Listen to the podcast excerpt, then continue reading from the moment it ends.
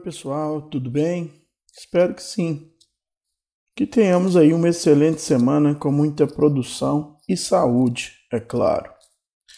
Pessoal, nesse podcast vamos dar continuidade aí aos estudos relacionados ao conflito aparente de normas.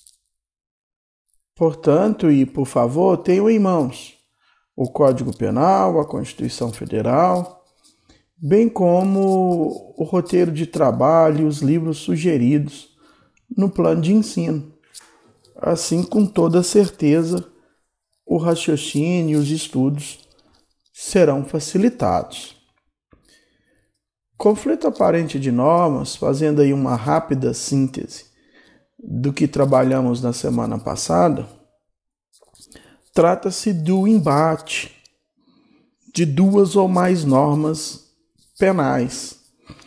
Esse embate, esse conflito, esse choque é aparente, é dizer, uma vez preenchidos os requisitos, é constatado que o conflito não existe, que as normas são que o conflito não existe, que esse conflito é aparente, que as normas são harmônicas.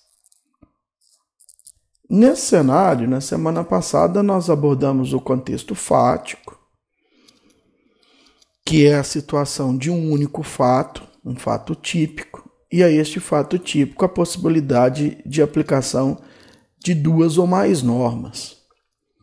O contexto legal, na ocasião, ficou bem definido que não há uma fundamentação legal específica, precisa do conflito aparente de normas, o que nós temos é uma, uma interpretação do artigo 4 do Código Penal e o contexto doutrinário.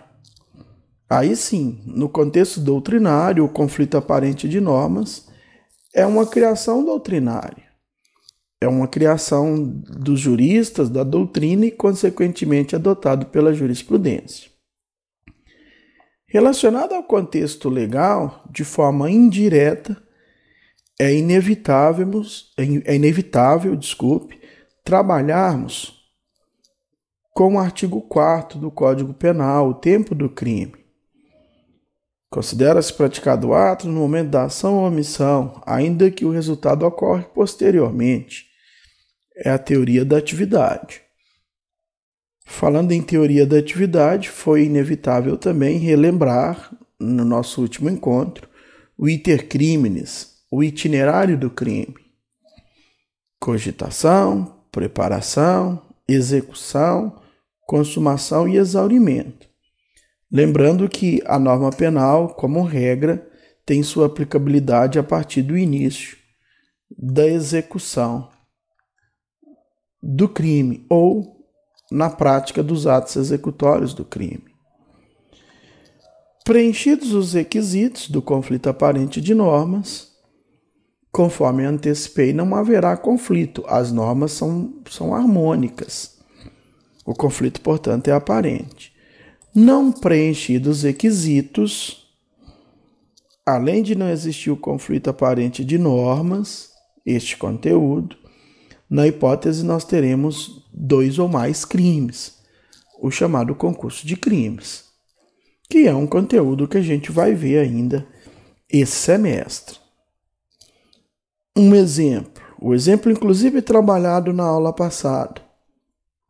Vulgo ratão, com a intenção de matar o seu desafeto, está portando uma arma de fogo de numeração raspada encontra o seu desafeto, saque essa arma, dá 13 tiros certeiros nesse, nesse desafeto, a vítima cai e vem a óbito. Este é o fato. A este fato, nós trabalhamos com quatro normas a ser aplicadas, quais sejam uh, os artigos 14 e 15 do Estatuto do Desarmamento, a Lei 10.826 de 2003, que apresenta os crimes, respectivamente, artigo 14, porte ilegal de arma de fogo de uso permitido. Artigo 15, disparo de arma de fogo. Foi trabalhado também, de acordo com este caso, com este exemplo, o artigo 129 do Código Penal, crime de lesão corporal. E foi trabalhado, por fim, de acordo com o caso, o 121 Código Penal, crime de homicídio. Este foi o exemplo. De acordo com o exemplo citado, os requisitos foram preenchidos. Eu, inclusive, concluí na ocasião que o conflito na hipótese é aparente deve prevalecer apenas a norma do homicídio, 121. Agora vamos abordar os requisitos propriamente ditos. Requisitos do conflito aparente de normas, também chamado de elementos. São quatro requisitos. Conforme eu disse, devem ser preenchidos faltou um dos requisitos, não vai haver conflito de normas. Conflito aparente de normas, vai haver concurso de crimes. Primeiro requisito: unidade de fato. Unidade vem de único. Quer dizer que o fato que está sendo analisado é um único fato. Cuidado para não confundirem fato com ato. Fato jurídico, fato típico, com ato jurídico. Um fato ou unidade de fato pode ser compreendido vários atos praticados.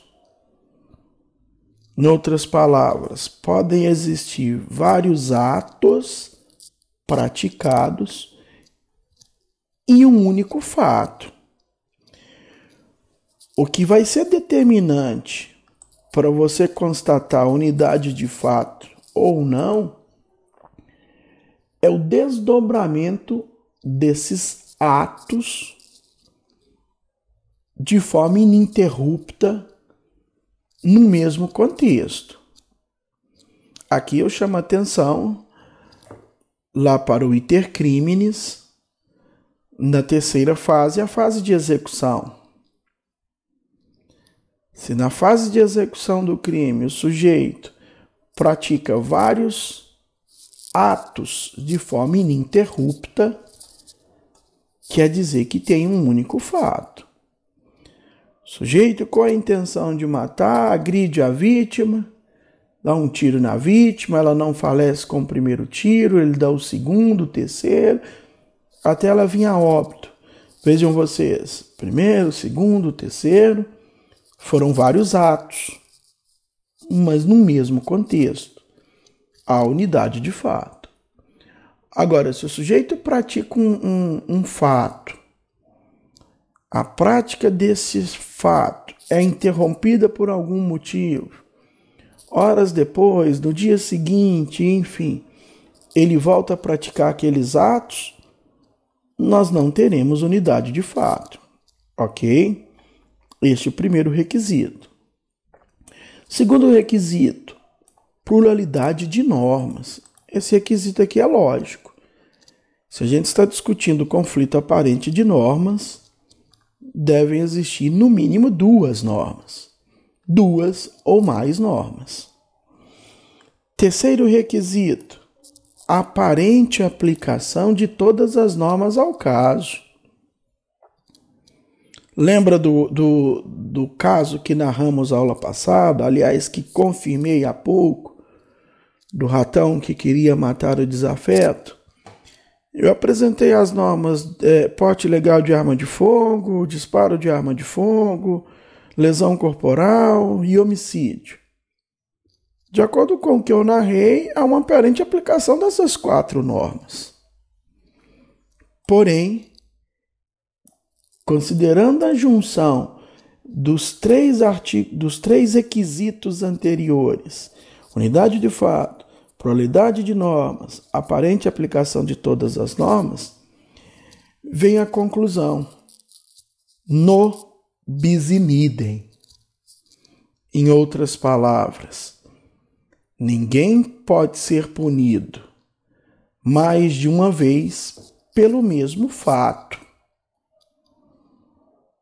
Ninguém pode ser apenado, punido mais de uma vez pelo mesmo fato. É o nobis in idem. Nesse sentido, vem o quarto e último requisito, o quarto e último elemento, qual seja efetiva aplicação de somente uma das normas, em homenagem exatamente ao nobis in idem. Somente uma das normas vai ser aplicada. No caso que, que criei aí do, do, do disparo de arma de fogo, do porte ilegal de arma de fogo, da lesão corporal e do homicídio, foram preenchidos esses requisitos. Só foi aplicada a norma do 121 do Código Penal, o crime de homicídio. Efetiva aplicação de somente uma das normas. Resta saber por quê que foi aplicado essa norma do homicídio ou porque em qualquer outro caso que exista o conflito aparente de normas é aplicado somente uma das normas. Por que aquela norma está sendo aplicada? Esta pergunta deve ser respondida com, com a adoção de pelo menos um de quatro princípios que são trabalhados no conflito aparente de normas. São quatro princípios que são adotados como critérios para a solução do conflito. Princípios da especialidade, princípio da alternatividade, princípio da subsidiariedade e princípio da consunção. São quatro princípios trabalhados para solucionar o conflito aparente de normas. Agora, um ponto importante: o objetivo desses princípios é solucionar o conflito aparente de normas. Logo, eles têm pontos em comum. Por exemplo, o próprio objetivo, a própria finalidade dirimir o conflito, solucionar o conflito. Muita atenção para não confundir estes princípios. Eles têm pontos em comum, porém, evidentemente, eles têm diferença. O primeiro princípio, princípio da especialidade. Lex specialis terroga generale, ou seja, lei especial derroga lei geral.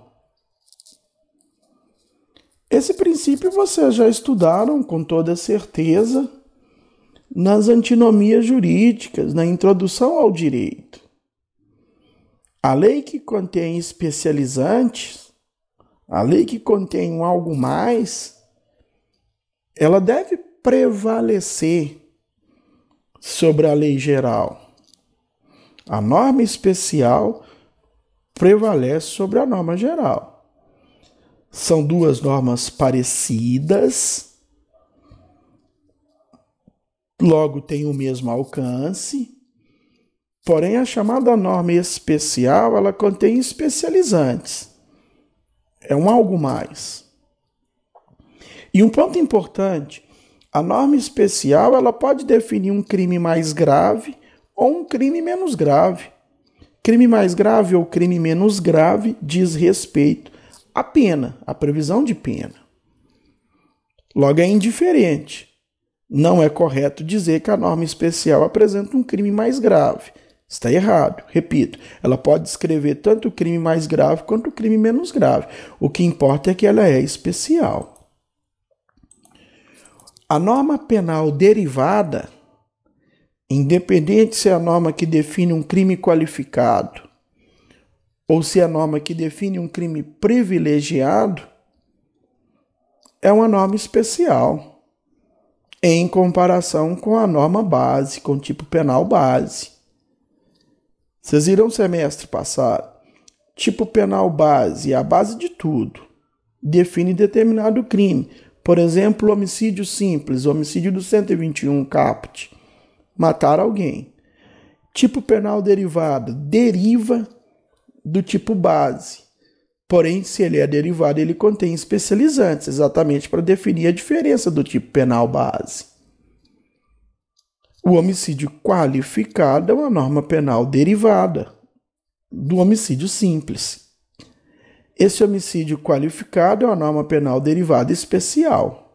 O parágrafo 2 do 121. Idêntico raciocínio está no infanticídio. O infanticídio é também um homicídio. É uma norma derivada. O 123 deriva do 121 Código Penal. Porém, ele apresenta especializantes, é matar alguém com alguns detalhes. O infanticídio é uma norma penal derivada privilegiada do geral homicídio. Ok? Um segundo princípio que quero apresentar hoje é o princípio da alternatividade. O princípio da alternatividade é uma, será aplicado no conflito aparente de normas quando há uma única norma, porém várias condutas descritas nesta norma. São aqueles chamados tipos penais misto ou alternativo. É o sujeito que pratica dois ou mais núcleos do tipo daquele tipo penal misto alternativo. O tráfico de drogas é um exemplo. Artigo 33 da Lei Antidrogas. No artigo 33 da Lei Antidrogas, nós temos, se não me falha a memória, 18 núcleos do tipo: importar, exportar, transportar, ocultar, conduzir, vender a substância entorpecente. Imagine a hipótese do meliante que importa, que, que importar é entrar em território nacional, que transportou a droga aqui para Uberaba, que ocultou essa droga em Uberaba, que expôs à venda, que vendeu essa droga. Então vejam vocês que aqui eu apresentei: importar, conduzir, ocultar, expor à venda e vender. Cinco núcleos praticados do, do, do crime tráfico de drogas. Artigo 33 da Lei 11.343. Isso quer dizer que há cinco crimes de tráfico de drogas? Não. Por quê? conflito aparente de normas, princípio da alternatividade. Quer dizer, basta a execução de um dos núcleos que nós teremos um único crime. Ou, em outras palavras, não interessa se o sujeito praticou um único núcleo do tipo ou dois ou mais núcleos do tipo, se foi no mesmo contexto. Princípio da alternatividade só há um crime. Perfeito? Vai ficar para a aula que vem, para o nosso próximo encontro, os princípios da subsidiariedade e da consunção, também chamada absorção. Por hora, portanto, é isso. No nosso próximo encontro, vamos dar continuidade a esse conflito aparente de normas, em especial princípios da subsidiariedade princípio da consunção, também chamado absorção. E vamos finalizar, evidentemente, este conteúdo, conflito aparente de normas. Logo, mais uma aula em formato de podcast será gravada. Além, é claro, devo registrar que este conteúdo será também abordado na nossa aula ao vivo no Google Meet da semana. A nossa aula da semana no Google Meet. Ok? Por fim, registro. Estou à disposição de todos para, para sanar dúvidas. Por favor, caso necessário, me procure aí nos links oficiais da instituição. Por exemplo, no link Tira Dúvidas lá no AVA, ou até mesmo no próprio WhatsApp. Muito obrigado a todos. Um grande abraço e até a próxima. Tchau, tchau.